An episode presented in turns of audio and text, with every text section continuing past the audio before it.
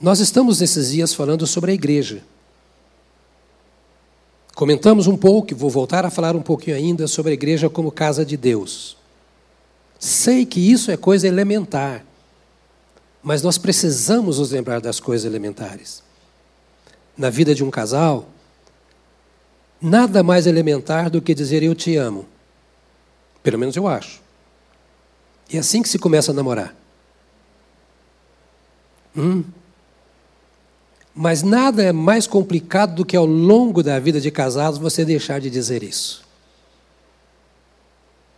Deixar de dizer e deixar de fazer o outro perceber que essa é uma verdade, que você o ama. É simples.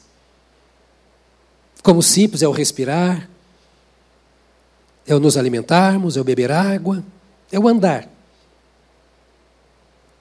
Corremos atrás de mistérios e esquecemos aquelas coisas que de fato sustentam a nossa vida, as nossas relações matrimoniais, familiares, fraternas. E porque queremos coisas tão grandes, nos afastamos das corriqueiras. E por isso o amor esfria, as amizades se acabam, o interesse mútuo se vai. E por causa disso, nós deixamos de ser aquilo que Deus espera de nós. Então, o que estamos falando aqui sobre missões, os cuidados, etc., já é uma introdução à minha fala nesta manhã, porque nós estamos falando sobre igreja. Igreja é uma coisa que as pessoas menos pensam. Sobre o que as pessoas menos falam, e em grande parte das vezes, quando falam, falam reclamando, criticando, porque não conhecemos o que de fato é igreja.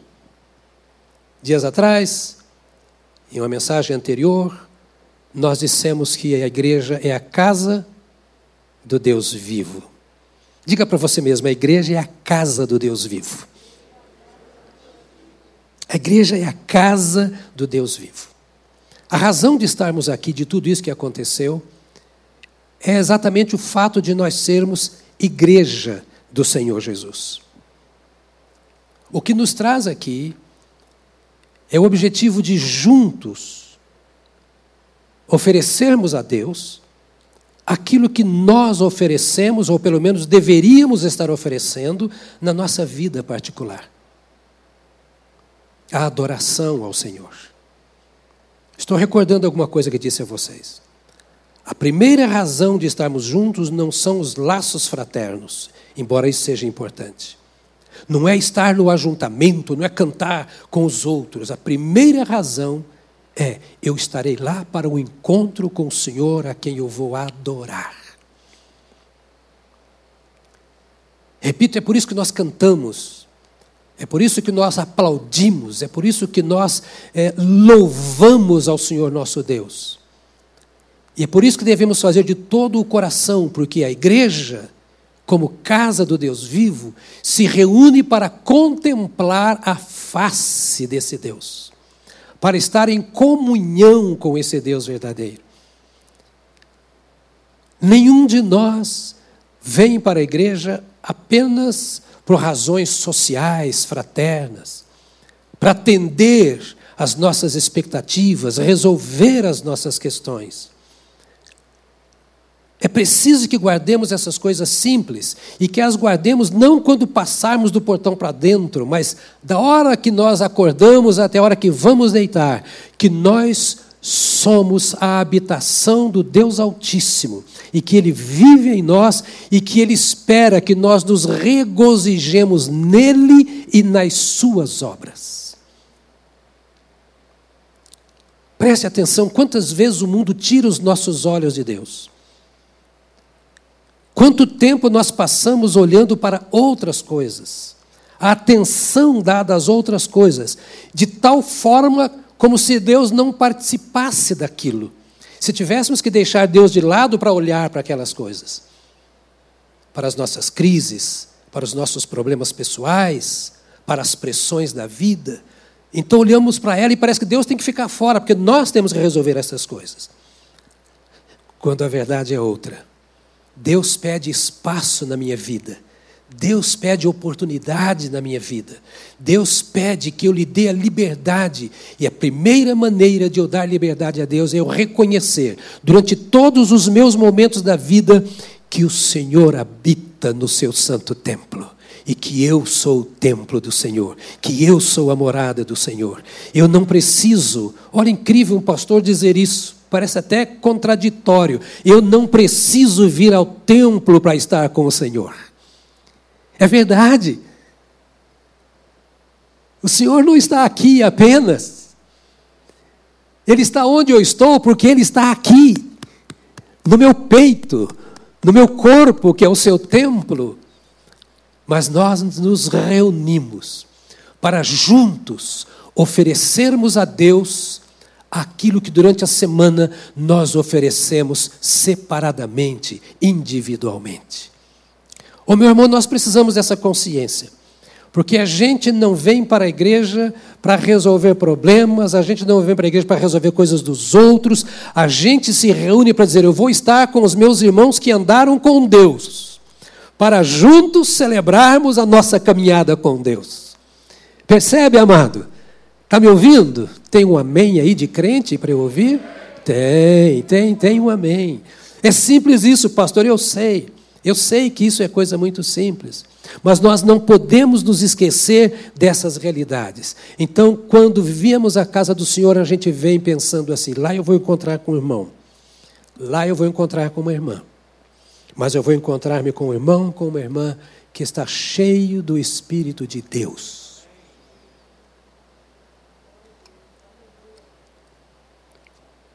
Não vou lá para saber se tem problema, se alguém está com problema, e se tiver, eu estou disposto a ajudar. Mas eu vou lá para encontrar-me com os meus irmãos que estão tão cheios do Senhor, que querem se reunir com os outros que também estão cheios do Senhor, para trazer a glória do Senhor no templo, no lugar onde nós estamos reunidos. Não é para resolver os meus problemas não é para acalmar as minhas emoções, não é para ver se acontece alguma coisa para melhorar a minha semana. Não. É o encontro da noiva com o noivo, da esposa com o esposo. São os vários membros do corpo que se encontram para exaltar a Deus pela vida de comunhão, pela vida de santidade, de consagração ao Senhor, de serviço ao Senhor, aqueles que podem dizer o que fizeram para o Senhor, na unção do Senhor, em função ou em favor do reino de Deus durante os demais dias da semana não é um grupo de mendigos que vão a um templo para ver se encontra algum alimento para conseguir ficar de pé durante o restante da semana. Não é um grupo de enfermos que vão a um hospital para ver se encontram um remédio para sarar as suas doenças para conseguir trabalhar os demais dias da semana. Não, não, não. É um grupo de membros do corpo vivo de Cristo, membros que andaram em relacionamento com o cabeça, membros que foram impulsionados, inspirados é, investidos e revestidos da unção do Espírito Santo e que juntos vêm para celebrar ao Senhor nosso Deus e para se fortalecerem para uma semana de mais combate, de mais vitória, de mais serviço prestado ao Senhor nosso Deus.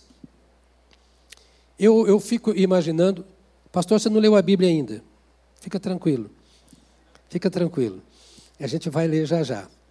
Temos o dia inteiro aqui, não tem problema. Você estava com saudade do templo, não estava?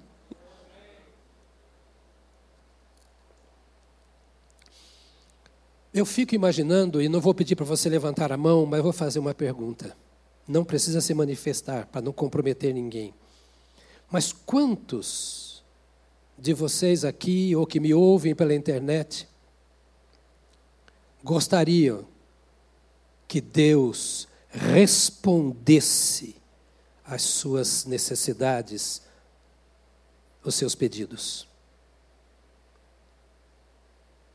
Quantos que estão assim, ah, meu Deus, eu, eu tenho isso, eu, é um desejo no meu coração, eu gostaria tanto que o Senhor me respondesse.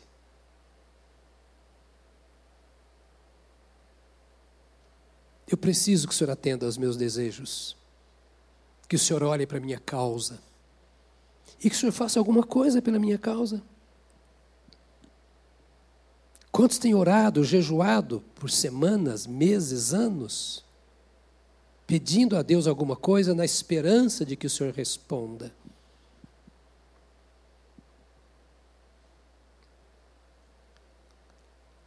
Existe no nosso coração essa mesma ansiedade quando nós nos lembramos que Deus está também esperando a nossa resposta ao que Ele demanda de nós.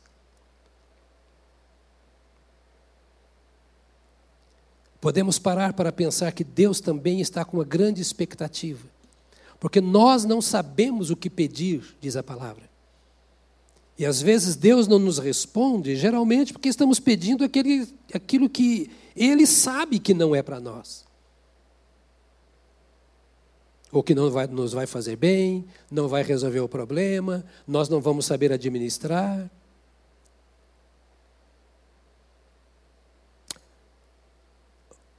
O nosso coração é como um filho rebelde. Nós sempre queremos que o Pai faça a nossa vontade. Mas nós não queremos fazer a vontade do Pai.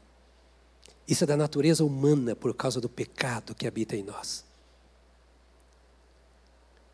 Nós oramos Seja feita a tua vontade, assim na terra como no céu. Mas o que significa isso?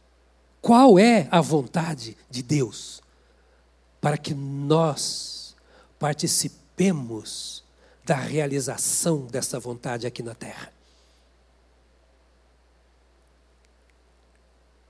Seja feita a tua vontade. Só a Bíblia diz qual é a vontade de Deus.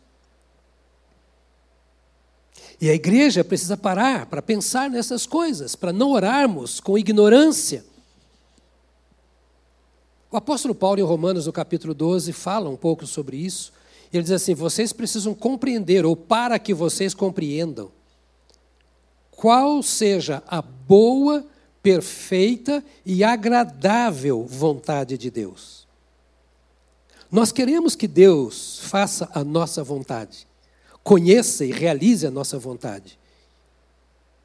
E não vou dizer que de todo estamos errados. Deus espera que apresentemos a Ele a nossa vontade. Mas nós precisamos lembrar que Ele é soberano. Não temos o direito de discutir com o Senhor aquilo que Ele faz ou não. E que Ele nos incita, nos exorta, nos conclama na Sua palavra para que conheçamos a Sua vontade, que é boa, perfeita e agradável, a fim de que essa vontade do Senhor se transforme na nossa vontade e a vontade do Senhor seja feita em nós e através de nós na face da terra. Como indivíduo e como igreja, precisamos olhar para essa nossa natureza que não quer de jeito nenhum fazer a vontade de Deus e que exige que Deus faça a nossa vontade. Então é preciso, repito, olhar o nosso coração e dizer: será que eu estou sendo este filho de Deus que de fato é filho, é herdeiro, tem direito a toda a herança do Senhor e faz parte do povo de Deus, mas que está preocupado mais com os seus desejos, com os seus projetos, com a sua vontade, do que com a vontade de Deus? O grande desejo do Senhor nosso Deus, e está escrito na Sua palavra, é de Ele ser o cabeça de todas as coisas. Você está me acompanhando? É uma aulinha, é uma aulinha, mas para entendermos. Ele só é o cabeça quando eu o deixo governar a minha vida. Ele não é o meu cabeça se eu não obedeço às suas orientações. Não imponhamos a nós mesmos o risco da hipocrisia. Mas entendamos o que nós somos, não nos percamos dentro do templo e no contexto da igreja. A Bíblia diz que o desejo de Deus é ser o cabeça sobre todas as coisas. Eu limito, eu sei, quando diz o desejo de Deus. Deus tem desejo? Sim, é a nossa linguagem humana, eu não tenho outra maneira de dizer. A vontade de Deus é ser o cabeça de todas as coisas. E o texto bíblico diz que para ser o cabeça de todas as coisas, ele enviou o seu filho Jesus Cristo. O encontro de Deus com Adão no Éden era o cabeça orientando parte do seu corpo. Até o momento em que o Adão se rebelou. E no momento em que o Adão se rebelou, você vai encontrar em Romanos, no capítulo 8 e outras referências, a Bíblia dizendo que entrou por um homem o pecado no mundo e com o pecado todas as coisas foram destruídas e Deus deixou de ser o cabeça. Ele não consegue, me permita outra vez a expressão consegue, dizendo em referência a Deus que é soberano, absoluto, mas ele não consegue administrar a minha vida se eu não deixar. Ele não consegue dirigir o meu caminho se eu não deixar. Ele não consegue ser o meu Deus se antes de estar preocupado com a minha vontade, eu não estou preocupado com a vontade dele. Porque estar preocupado com a minha vontade significa que eu sei o que fazer da minha vida, que eu sei como dirigir os meus passos, que eu tenho domínio sobre as coisas que me cercam, seja agora ou amanhã. Isso é uma falácia. Nenhum de nós tem poder sobre si mesmo.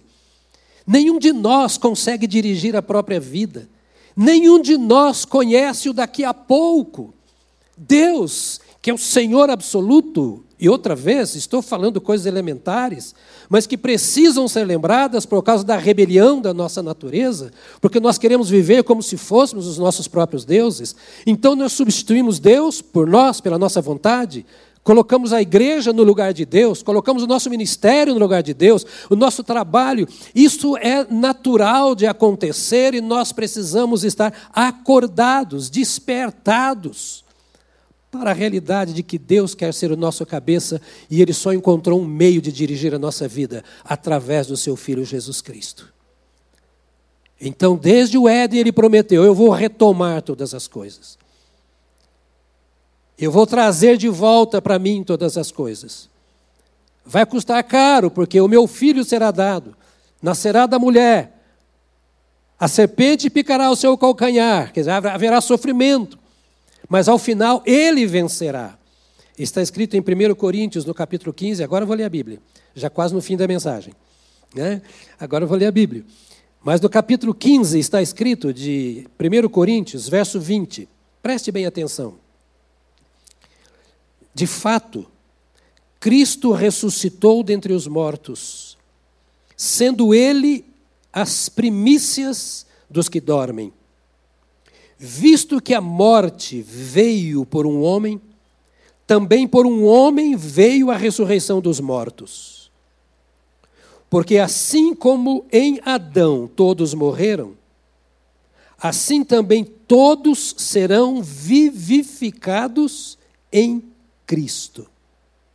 Ou seja, Cristo é quem tem o poder de anular a morte. Só Cristo pode vivificar o coração. Cada um, porém, na sua ordem. Lembre-se que Paulo está falando sobre os últimos dias aqui. Cada um, porém, na sua ordem. Cristo as primícias. Depois os que são de Cristo na sua vinda. E então virá o fim. Agora preste atenção quando ele, Cristo, entregar o reino a Deus, ao Deus e Pai. Então virá o fim, quando ele entregar o reino ao Deus e Pai. Quando houver, Cristo houver, destruído todo principado, bem como toda potestade e poder, porque é necessário que ele reine que Jesus reine, até que tenha posto todos os inimigos debaixo dos seus pés. O último inimigo a ser destruído é a morte, porque ele, Cristo, sujeitou todas as coisas debaixo dos seus pés. E quando diz que todas as coisas, é, Deus sujeitou todas as coisas debaixo dos seus pés. E quando diz que, desculpe, Cristo ah, sujeitou todas as coisas debaixo dos seus pés. E quando diz que todas as coisas lhe estão sujeitas, certamente exclui aquele que tudo lhe sujeitou. Quando, porém, todas as coisas estiverem sujeitas, então o próprio Filho também se sujeitará àquele que todas as coisas lhe sujeitou, para que Deus seja tudo em todos. Você diria, pastor, não entendi nada.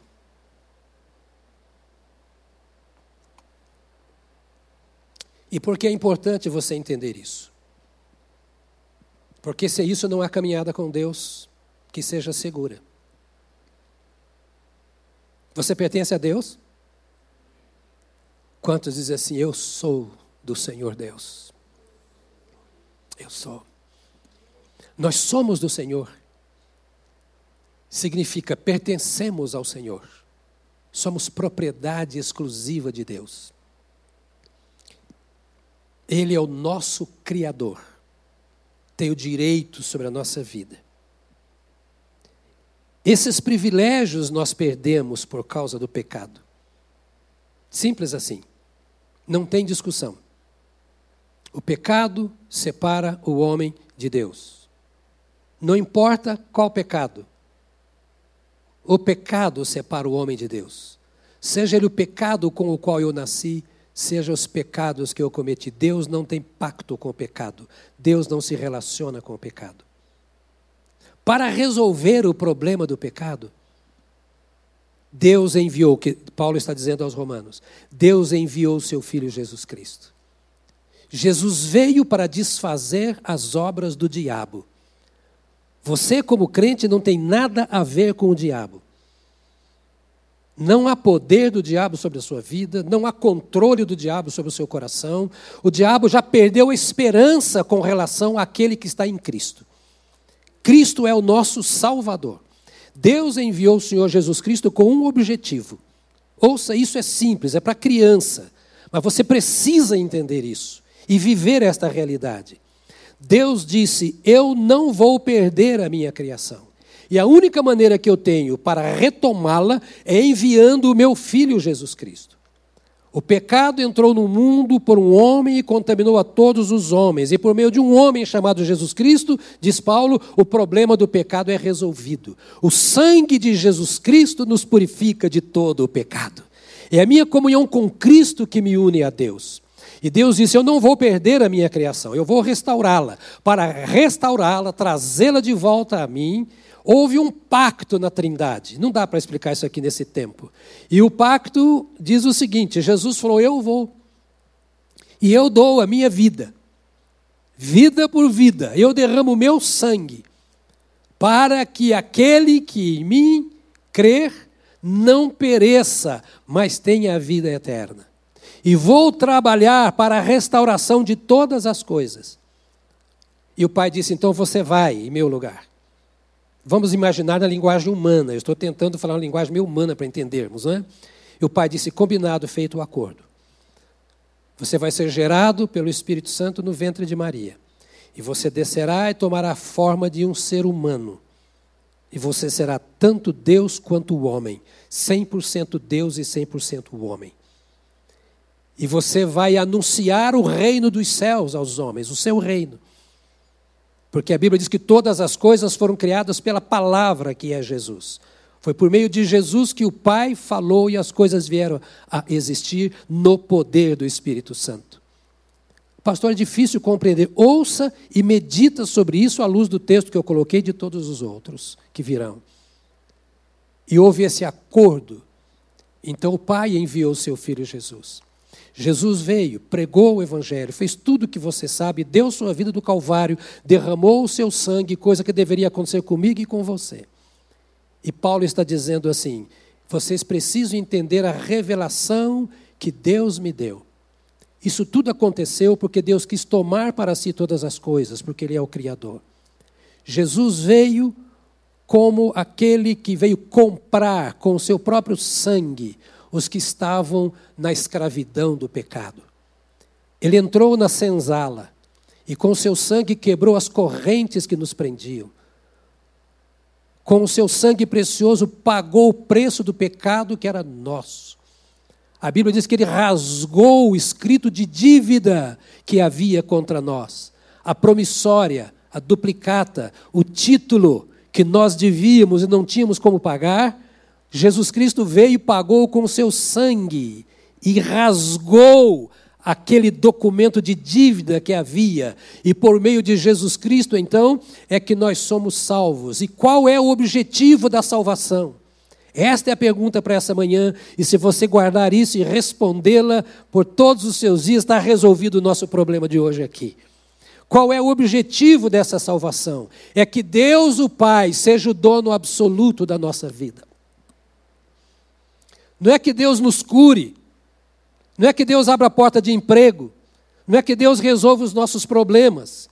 Ele pode e ele faz estas e muitas outras coisas, mas esse não é o objetivo da morte de Cristo e logo este não é o objetivo da existência da igreja. O objetivo da nossa existência é voltarmos para Deus, o nosso Pai. Por meio de Jesus Cristo, que é o caminho para o Pai. Eu sou o caminho, a verdade e a vida, e ninguém vai ao Pai senão por mim. Eu vim desfazer a distância. Eu vim criar o elo. Não adianta ser da igreja sem ser de Cristo. Não adianta falar de Deus se não for por meio de Jesus. Quem resolve o problema do homem é Jesus. Mas o Pai não resolve? Sim. De que forma? Por meio de Jesus. Por isso nós oramos em nome de Jesus. Nós pregamos em nome de Jesus. Nós vivemos em nome de Jesus, apelamos para o nome de Jesus, usamos o nome de Jesus, ele nos deu autoridade para isso. Porque Jesus é o meio, e a igreja é o corpo de Jesus, para viver de acordo com o propósito do Pai para o Senhor Jesus. Está fácil de entender ou não? Estou hum? falando a linguagem de crianças. E quero dizer aos irmãos que nos acompanham pelas mídias que eu sou totalmente voltado para o meu rebanho. Se puder alcançar outros, graças a Deus, mas o meu interesse é no rebanho que Deus me deu. Eu sou responsável por você, que me foi entregue como ovelha.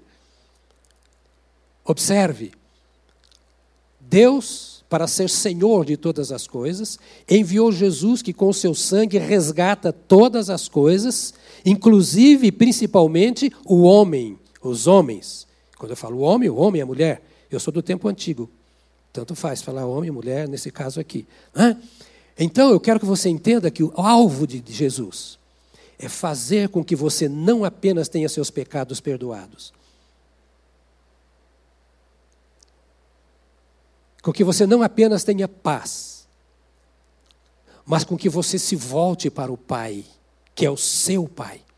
Não dê espaço ao seu coração rebelde, como consequência do pecado. E que você diga: Jesus trabalhou a minha vida porque Ele vai fazendo essas coisas até o dia, diz o texto que nós lemos, depois você volte com paciência, em que Ele, Jesus Cristo, tiver colocado os seus pés sobre todas as coisas, uma figura de linguagem. Ou seja, quando ele tiver dominado todas as coisas. Quando ele não tiver mais nada para fazer aqui, no mundo dos homens, na natureza criada por Deus. Quando ele tiver cumprido a sua missão, no fim dos tempos, então diz a Bíblia que houve um acordo entre ele e o pai. Eu não sei te explicar isso. Não vou tentar teologar aqui. Mas eu quero que você entenda com simplicidade. Houve um acordo. Você vai, faz a obra.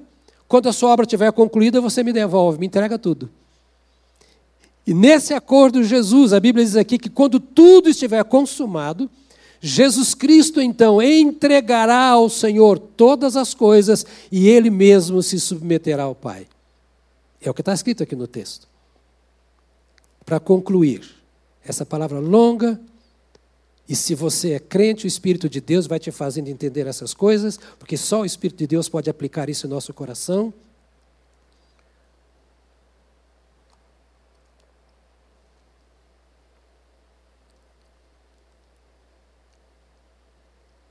Então Jesus toma a sua vida e te inclui naquilo que ele chama de meu corpo. É uma figura de linguagem.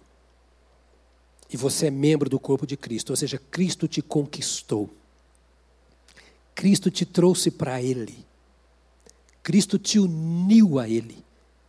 Cristo fez de você parte dele. E é por isso que ele se coloca à direita do Pai como seu intercessor, porque você é dele. Até que tudo seja dele e ele possa devolver ao Pai. Entenda uma coisa, querido.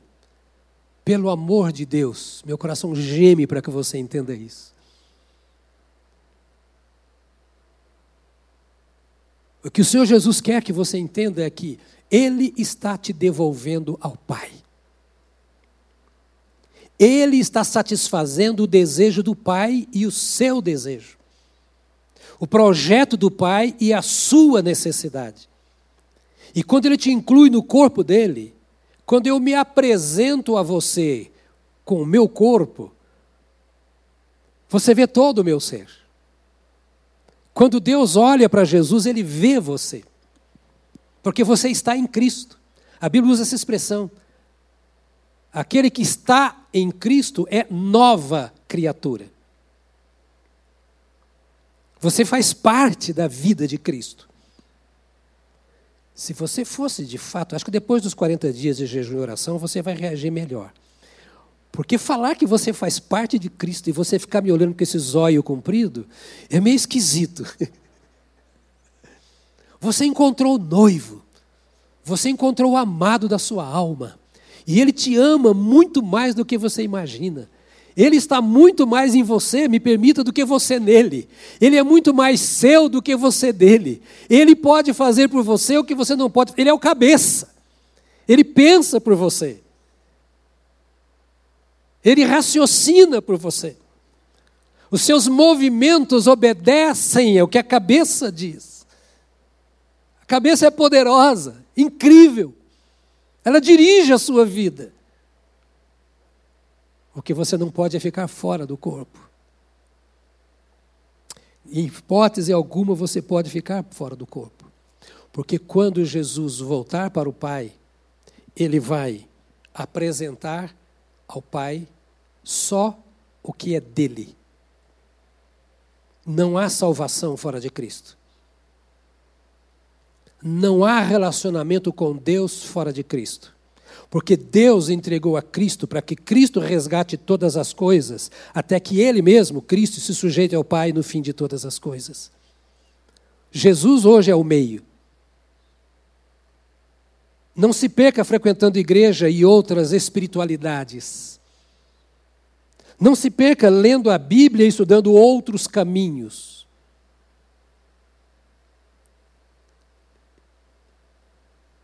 E duas coisas para terminar. Primeiro, você deveria compartilhar mais isso com a sua família e com os amigos que você ama. Porque senão você vai para o céu e eles para o inferno. Porque não há um outro jeito. Sua esposa precisa entrar no caminho com você. Seu marido. Seus filhos precisam entrar nesse caminho. Porque Deus entregou todas as coisas a Cristo. Para que Cristo traga para si e devolva para Deus. Por isso você ora em nome de Jesus, repito. Você luta contra o pecado em nome de Jesus. Você expulsa demônios em nome de Jesus. O nome de Jesus é o mais poderoso, porque a ele foi dado um nome que é sobre todos os nomes e diante do qual todo joelho se dobrará no céu e na terra. Não há outro nome. E as pessoas precisam se curvar. A nossa febre, a nossa ansiedade, a nossa angústia, a nossa luta, a nossa oração, o nosso jejum, o nosso testemunho deve ser por trazer as pessoas e resgatar o mundo para Cristo. Por isso respeitamos pessoas, por isso respeitamos a própria natureza, respeitamos o nosso corpo, respeitamos a floresta, respeitamos os animais. Meu pai me ensinava assim: não mate nada que você não vai comer. Eu sou do interior. Logo, eu nunca matei nada. Deu vontade de matar até gente, muitas vezes. Mas nunca matei nada. Você riu porque sou eu, mas eu sei que você também já teve. Fica, fica tranquilo que eu sei que você é igualzinho a mim.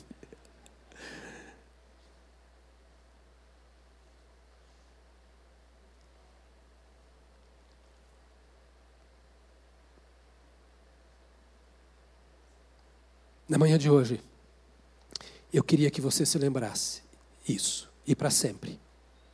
Deus está trabalhando a sua vida para devolver você perfeito ao Pai. E você precisa responder a esse desejo de Deus.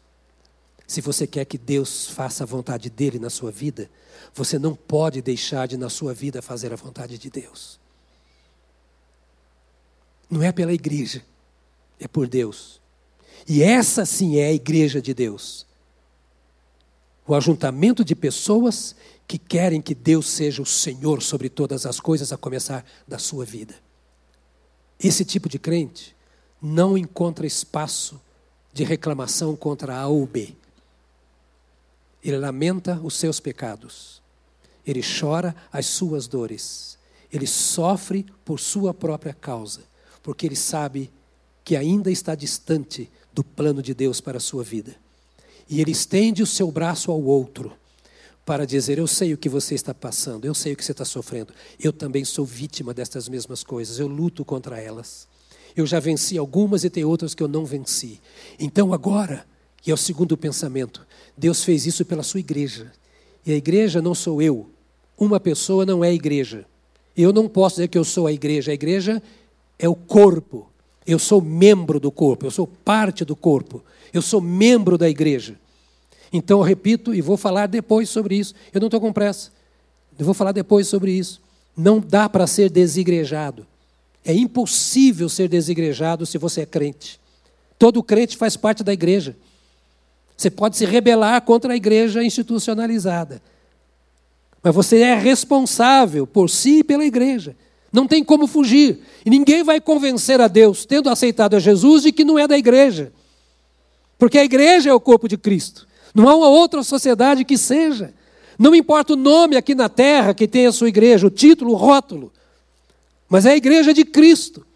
E nós precisamos entender então esta verdade. repetir muitas vezes, nós precisamos entender, porque nós precisamos entender. Deus deu Jesus, Jesus está trabalhando a nossa vida a partir da nossa salvação, e nós precisamos dar espaço para que o Senhor que vive em nós, para que Cristo, o cabeça do qual nós somos parte, controle a nossa existência. Seja qualquer área da nossa existência. A igreja é a casa de Deus, a igreja é o corpo de Cristo a igreja é o ajuntamento das pessoas que querem viver aquilo que é o projeto de Deus. Eu queria que você se colocasse de pé agora.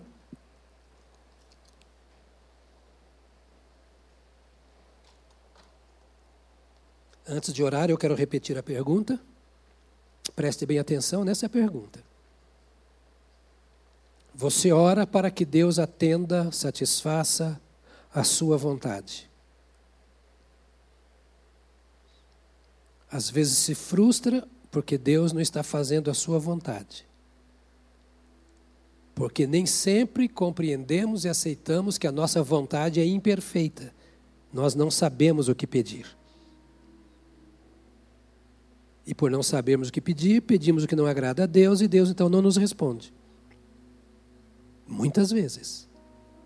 se não todas, quando ele não responde. Está fora do plano dele. Por outro lado, a pergunta é: eu estou disposto a fazer a vontade de Deus?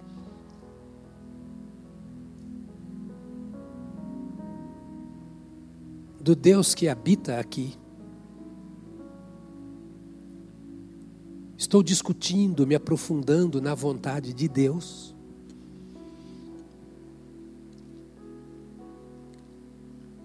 Ávido por compreender a vontade de Deus? há alguns indicativos. Outra vez, muito simples. O tempo que você ocupa com a Bíblia diz se você está ou não disposto a conhecer a vontade de Deus. Não se engane. E a minha palavra não é de acusação, é para despertar você. Porque essa resposta você não deve a ninguém a não ser a si próprio. Você é o dono da sua vida. É você que vai ou não caminhar com Deus, conhecer ou não a vontade de Deus. É você. E os outros veem se você está ou não conhecendo e vivendo a vontade de Deus. A esposa vê o filho e sabem. Mas se você vive distante da Bíblia, esqueça. Não minta para Deus e nem para si mesmo. Se você não tem tempo para a Bíblia, você não quer conhecer a vontade de Deus. E pode dizer para mim, não voto mais aqui. Eu vou dizer, problema seu. Porque eu vou continuar dizendo a mesma coisa a vida toda aqui. Porque é a única coisa que eu tenho para falar. Levar você às Escrituras Sagradas. Para que o Espírito Santo revele a você a vontade de Deus.